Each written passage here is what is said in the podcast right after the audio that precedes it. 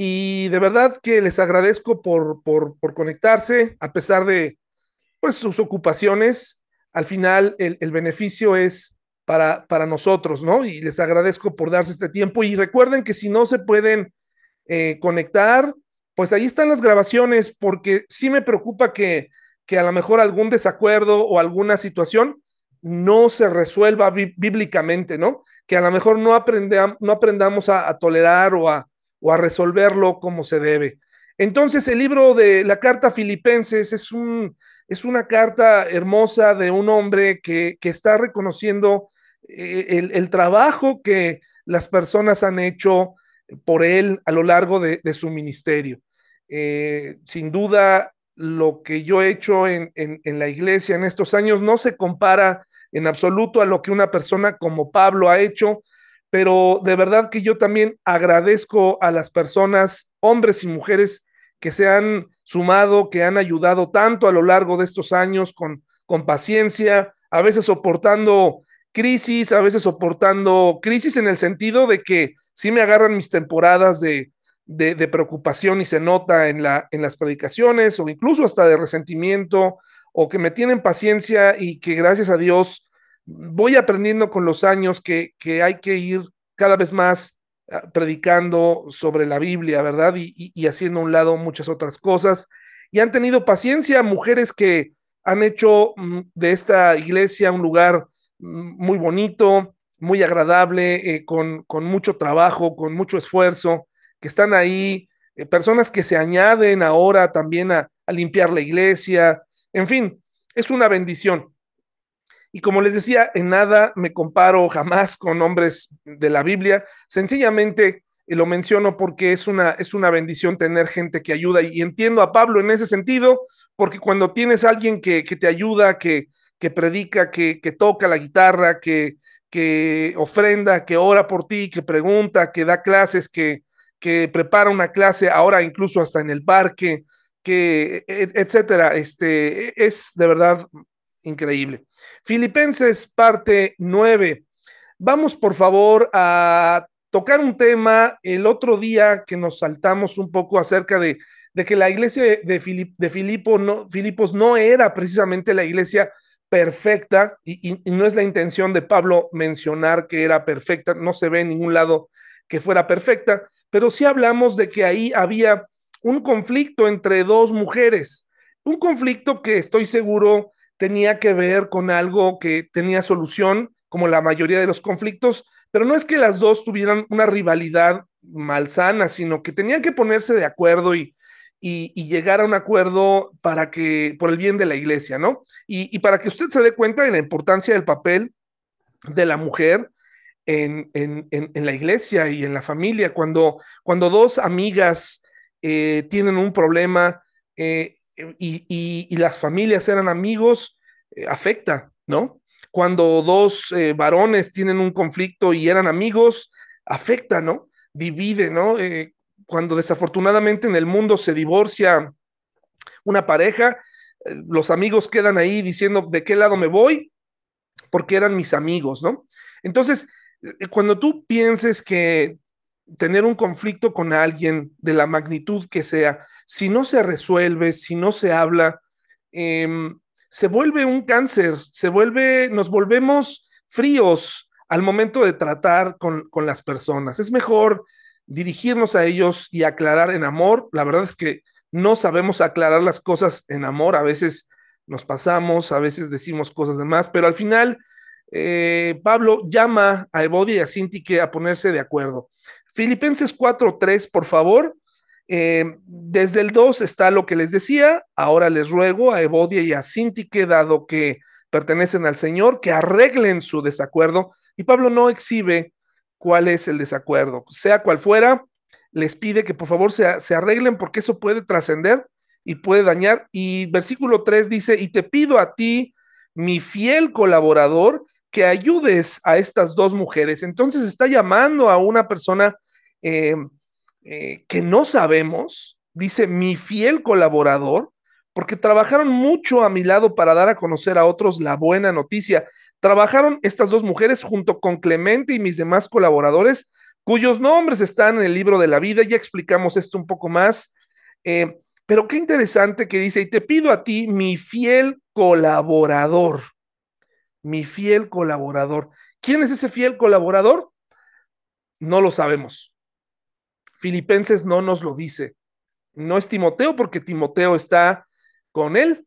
Entonces, eh, ¿quién es? No lo sabemos. Lo que sí sabemos es que la palabra aquí que está usando para mi, eh, la frase el compañero fiel, eh, cuando está diciendo compañero fiel, la palabra fiel nos está dando a entender en griego mi compañero de yugo. Y estoy poniendo un yugo aquí del que se ocupa para el campo, para cuando ahí donde están estos aros, estos, e, estos collares de metal que se ponen en el cuello de estos bueyes, animales de carga que van arando la tierra por la fortaleza que tienen para que no se vayan chuecos les ponían estos yugos y caminaban juntos, dispuestos a ir, pues como animales, ¿no? Ahí en el campo, en el sol y recibiendo órdenes.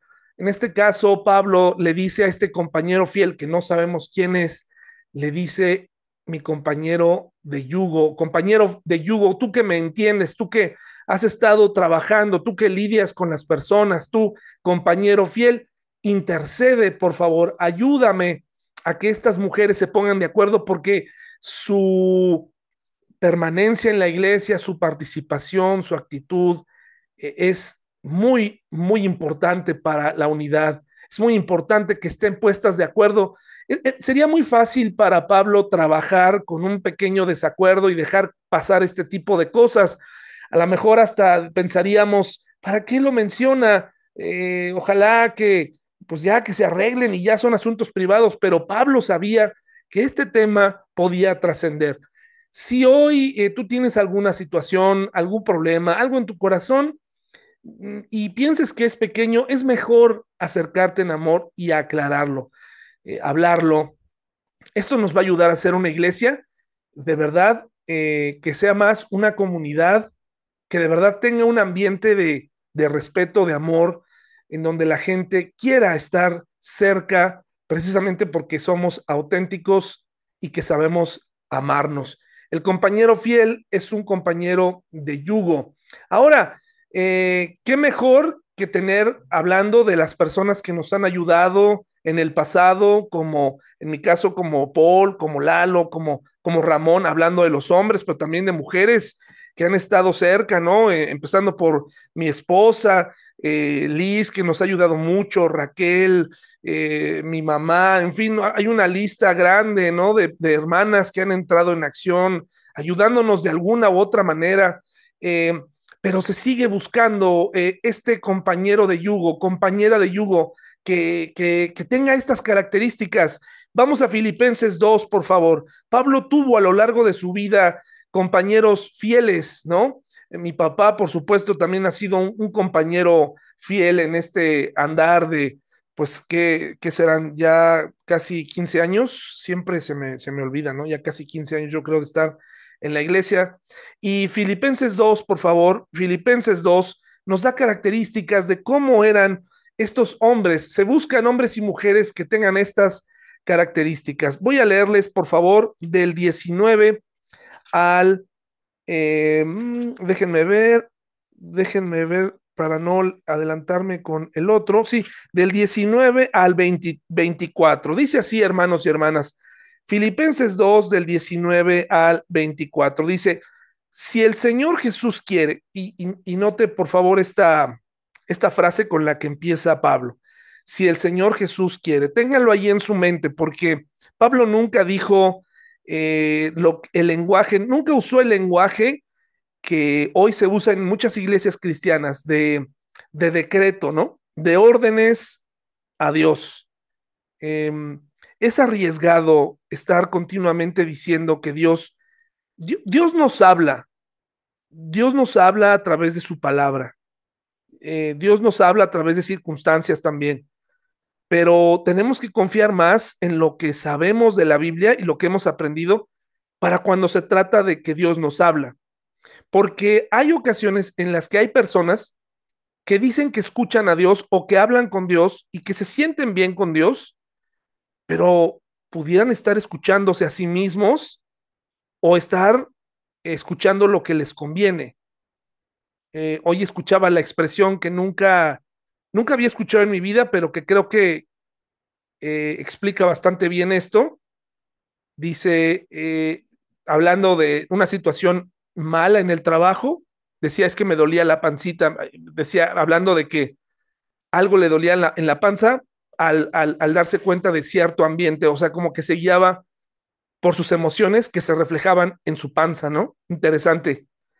Por eso, si el Señor Jesús quiere, y luego viene su petición, espero enviarles pronto a Timoteo para que los visite. Pablo sabía que su vida estaba en las manos de Jesús hablando de la segunda persona de la Trinidad, cuando vea usted en el Nuevo Testamento si el Señor Jesús, eh, acuérdese que está usando la palabra griega curios para distinguir a Jesús del Padre.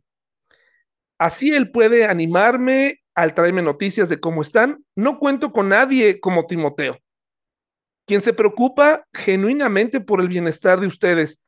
Todos los demás solo se ocupan de sí mismos y no de lo que es importante para Jesucristo. Pero ustedes saben como Timoteo ha dado muestras de lo que es como un hijo con su padre. Él ha servido a mi lado en la predicación de la buena noticia. Espero enviarlo a ustedes en cuanto sepa lo que me sucederá aquí y el Señor me ha dado la confianza que yo mismo iré pronto a verlos.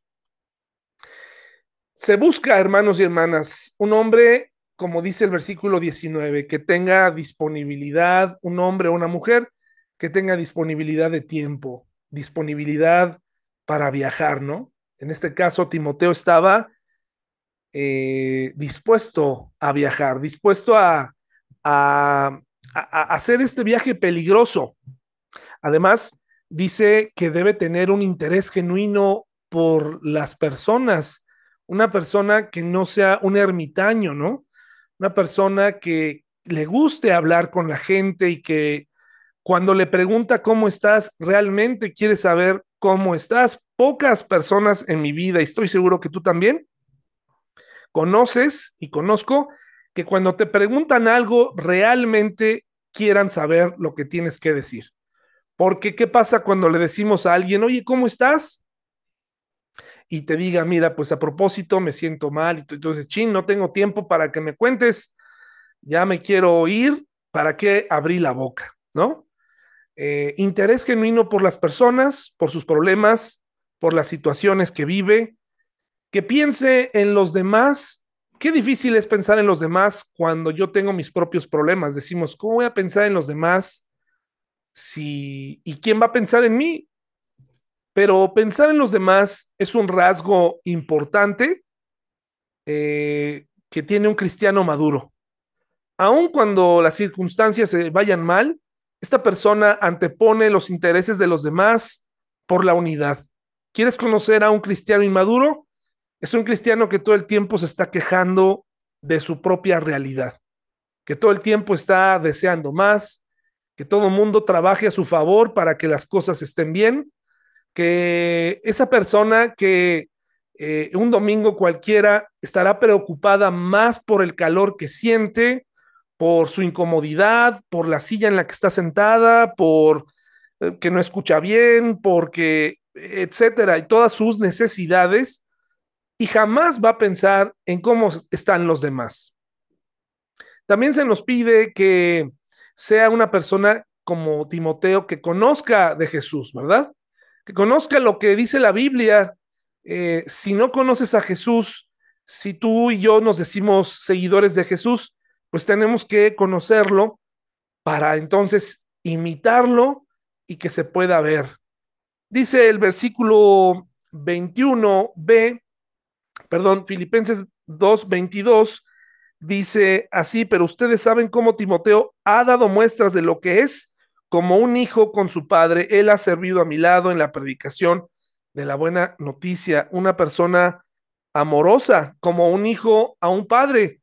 Eh, la Biblia dice, y, e incluso eh, Pablo le da instrucciones a, a las mujeres mayores para que le tengan paciencia a las más jóvenes y, y, enseña y cubre todos los vértices, todos los puntos de una iglesia, no los deja para que al final nos tratemos bien, porque solamente nos tenemos a nosotros, hermanos y hermanas. Fíjate que ni siquiera cuentas con otra iglesia porque en otras iglesias no te están esperando.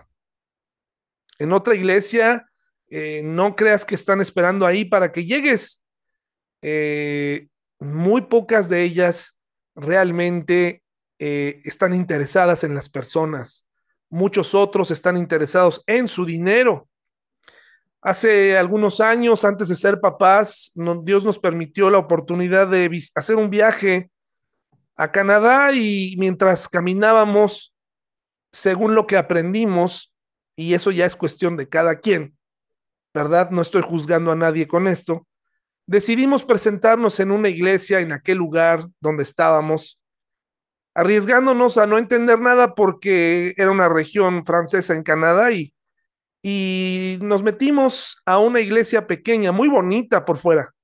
Tenía una, si no me equivoco, tenía pues esa clásica pinta de iglesia, ¿no?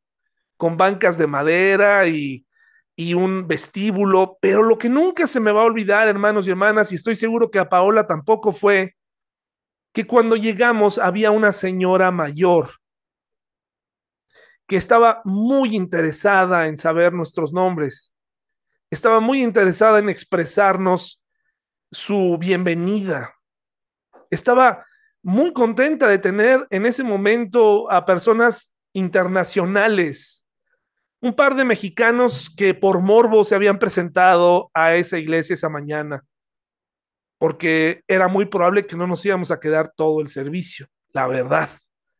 Pero sí queríamos conocer la iglesia. No duramos mucho porque mm, la iglesia nunca volteó. Solamente ella e-, ella, ella cargaba el peso de, de la bienvenida de un grupo de personas.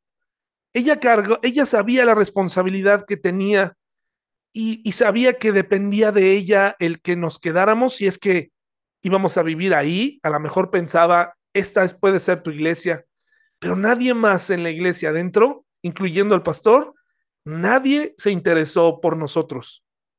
Nadie hizo preguntas, nadie dijo nada, pero yo jamás olvidaré a esa mujer. Muy amorosa y, y, de verdad con un interés genuino. Eh, no recuerdo su nombre, pero sí, sí la recuerdo a ella. Ojalá que nosotros también podamos ser eh, ese lugar que cuando le den la bienvenida a esa persona en la entrada, también se pueda ver la bienvenida adentro y que podamos sonreír y que podamos hacerle ver que, que el amor de Jesús nos ha cobijado tanto y que tenemos mucha tela para cobijar a los que lleguen. Que no seamos una iglesia fría, oscura, eh, que, que olvide este mandamiento de amar a nuestro prójimo.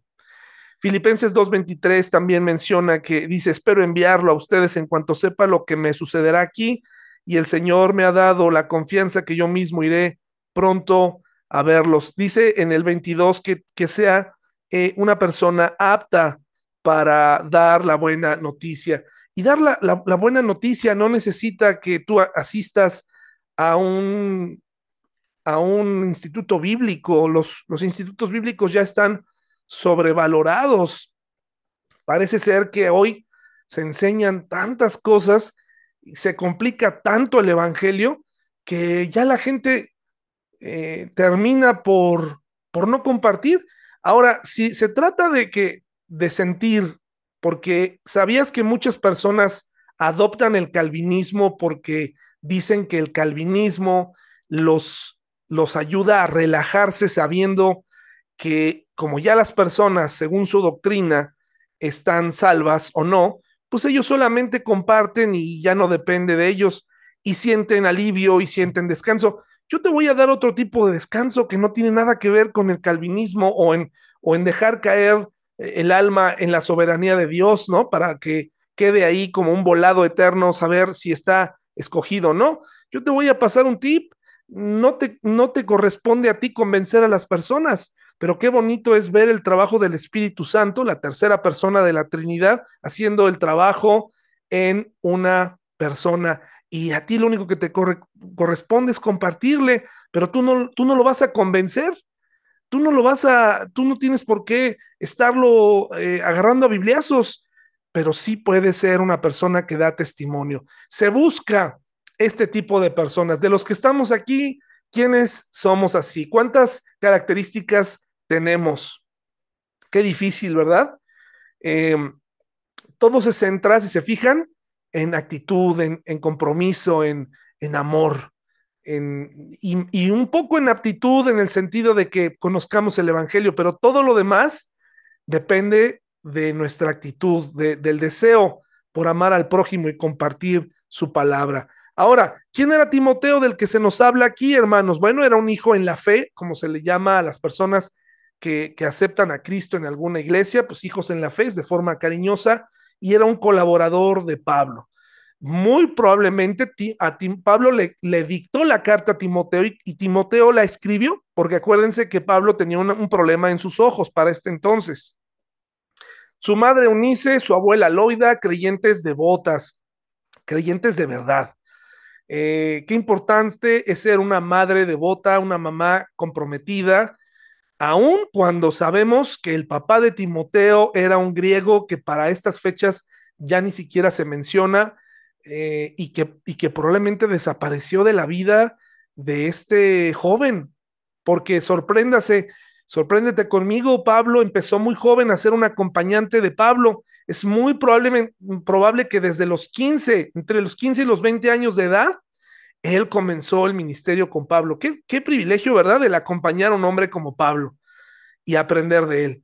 Y, y, sobre todo, pues estar viviendo muchas cosas que Pablo vivió, porque pues no crean que en todos lados lo aplaudían, en algunos lugares hasta lo querían matar, eh, y, en, y, en, y, en, algún momento se dice que incluso hasta lo mataron, y fue cuando escribió esta, este relato verdadero del tercer cielo, ¿no? Donde vio cosas que, en su mente no llegó a entender porque estuvo ahí.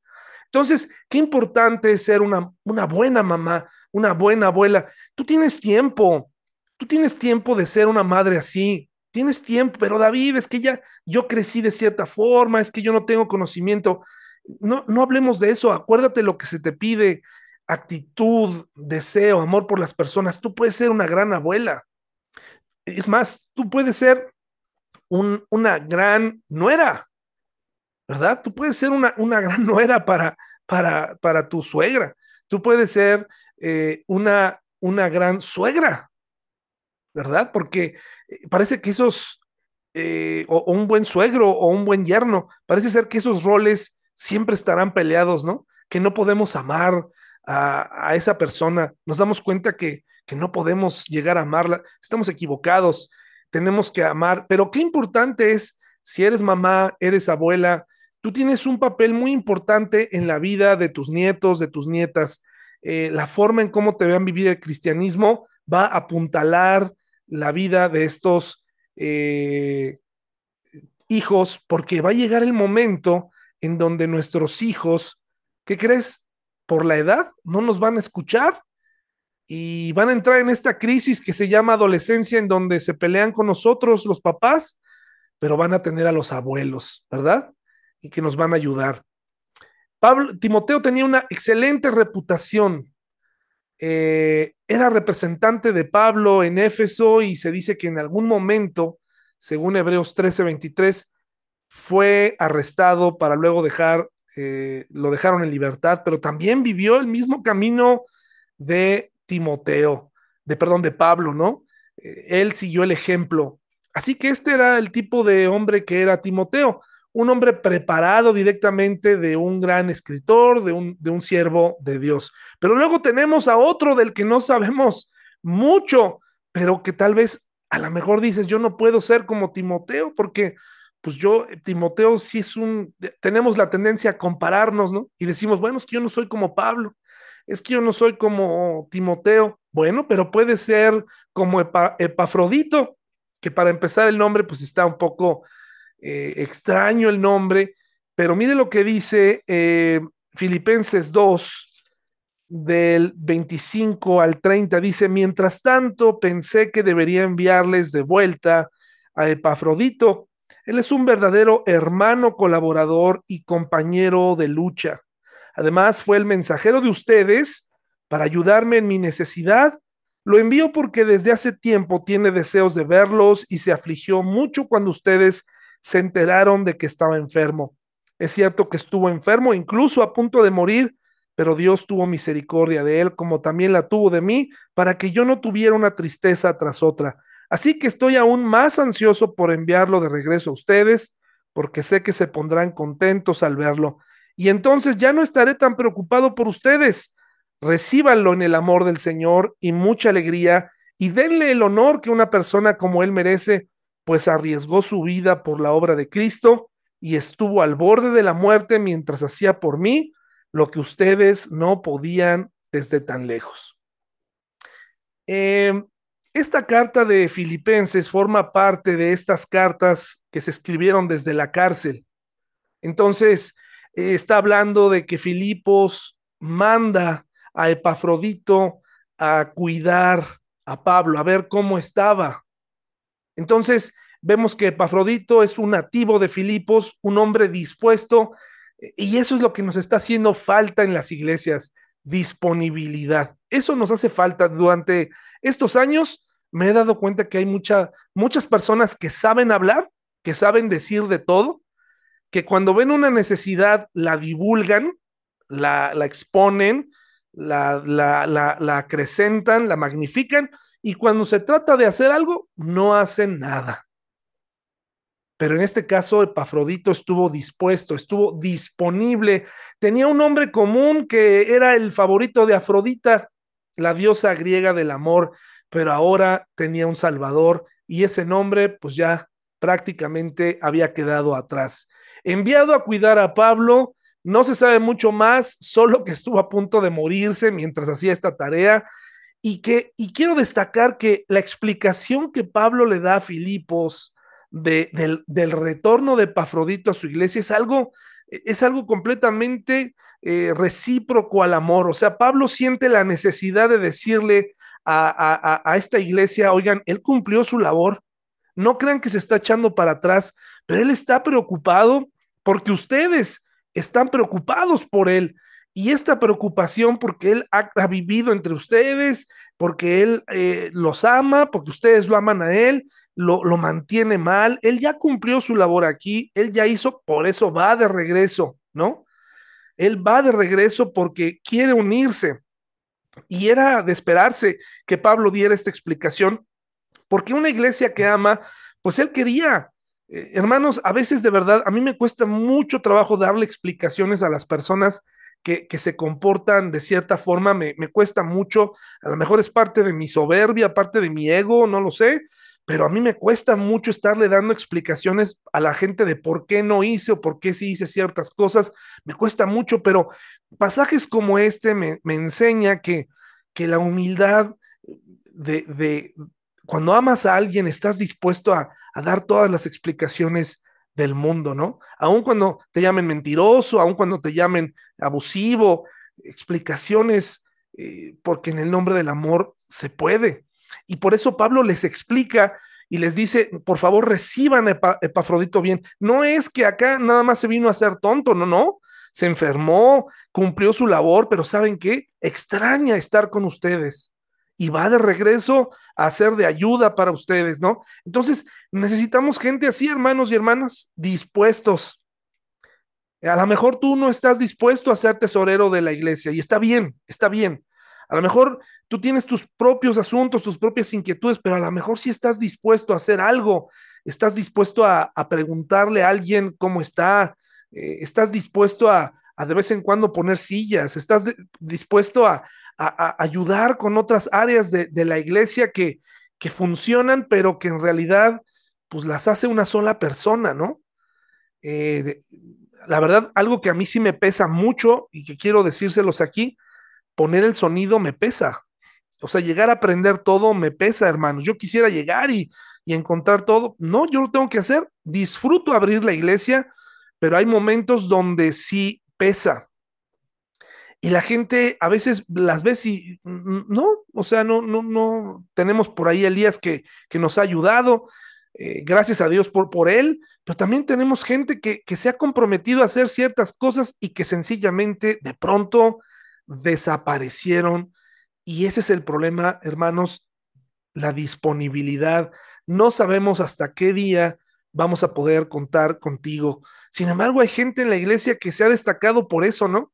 Que a pesar de todo, ahí están las cosas, ¿no? Salen ahí con todo y sus múltiples ocupaciones, ahí están. Y yo te felicito por eso, porque al final no lo haces para mí, lo haces para Dios. Y Epafrodito, en su amor a, la iglesia, en su amor a Pablo y en su amor a Dios, cumplió casi hasta la muerte con esta labor. Pero quiero regresar, ya casi para terminar eh, eh, esta parte nueve, el Señor dice, me ha dado la confianza que yo, yo mismo iré pronto a verlo, según Filipenses 2.24, pero siempre hablando de si Dios quiere. Si Dios quiere, las cosas van a ocurrir. Si Él no quiere, no van a ocurrir. Nos, nos sujetamos a su voluntad. El otro día, Paola y yo eh, hablábamos sobre, sobre si creerle o no al Waze. Yo sé que tú y yo en estos días, aparte del el uso del Zoom, que ahora prácticamente todos sabemos usar, también aprendemos a usar el, GPS y, el Waze y el Google no sé qué, y etcétera. Bueno, el otro día discutíamos si es verdad que el Waze funciona, ¿no? Y, íbamos a una distancia de aquí a cierto lugar y nos marcaba cierto tiempo. Y nos decía que íbamos a hacer media hora y decíamos, no puede ser media hora, no puede ser media hora, o sea, es menos, el Waze está mal. Hermanos, el Waze no puede estar mal. Digo, no porque sea infalible, sencillamente porque está utilizando una tecnología, eh, porque está utilizando un GPS, está viendo lo que nosotros no podemos ver y nos está indicando una ruta. A veces sí nos hace bolas, a veces nos confunde porque es, es este, no es infalible, es, un, es hecha por hombres, pero en general, la verdad es una bendición. Si tú estás en otro país, si estás en la Ciudad de México, le pones y te dirige. Pero, si te, pero en el caso de las cosas conocidas, piensas que tú tienes la razón y le pones y no le crees. Y incluso hasta hemos sido groseros con el Waze. Con la señorita que habla, ya llega un momento en donde de pronto desapareces la aplicación. Ya cállate, no te necesito, ¿no? Y yo le decía a Pau que en muchas ocasiones eh, así, así pensamos de la voluntad de Dios. La voluntad de Dios está por encima del GPS, el Señor nos mira desde su cielo, Él ha trazado la ruta, Él puede ver todos los caminos posibles y nos dice, si tú te casas con una persona que no cree, vas a tener estos problemas. Pero ¿qué dices tú? No, no, no, no, no, puede ser, porque yo conozco la Biblia, porque yo lo, yo lo voy a convencer, yo la voy a convencer. Mira, si tú te metes en este en esta deuda, no vas a poder pagar porque esto, ah, no, pero yo ya sé, no, no, no, no, claro que ya ya sé, porque ya hice mis cuentas, porque tengo estos estudios y pasa el tiempo y tras viene el, el, el problema. Pablo nos enseña que aún en momentos difíciles tenemos que depender de la voluntad de Dios. Y si Él quiere, Él nos va a permitir poder conocer o poder ver o poder estar, en este caso, Él deseaba estar en Filipos nuevamente y vamos a ver qué sucedió. Eh, no recuerdo si en las primeras partes de la carta mencioné, y si es así, les pido una disculpa, tengo que revisar, y corrijo, si yo dije que no salió de este primer encarcelamiento, estoy totalmente equivocado. El segundo encarcelamiento es de donde ya no salió y donde fue decapitado por Nerón. Si yo dije eso en las, en las primeras partes, una disculpa. Estudiando un poco mejor, me doy cuenta que sí fue liberado por un tiempo y que estas cartas, estas que escribió desde, desde donde estaba, prisión domiciliaria en Efesios, Colosenses y Filemón, ahí estuvo, pero no corresponden precisamente a la casa donde estaba al final que dice en Hechos. Probablemente, hermanos, probablemente en este breve tiempo de liberación, pudo ir a Filipos. Es probable. Es probable que sí pudo verlos. No lo sabemos con certeza, pero es, fue un poco de tiempo, pero es muy probable que haya sido liberado. Eso sí es un hecho. Dos años después de estar encarcelado por Félix y fue liberado. Y luego, dos años encarcelado por Nerón y ahí fue decapitado en el año 68 después de Cristo. Pero lo que quiero resaltar es, hoy son dos cosas.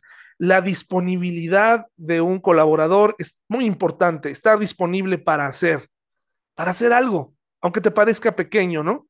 Con las características que acabo de mencionar. Y la otra cosa es, pídele a Dios que se haga su voluntad.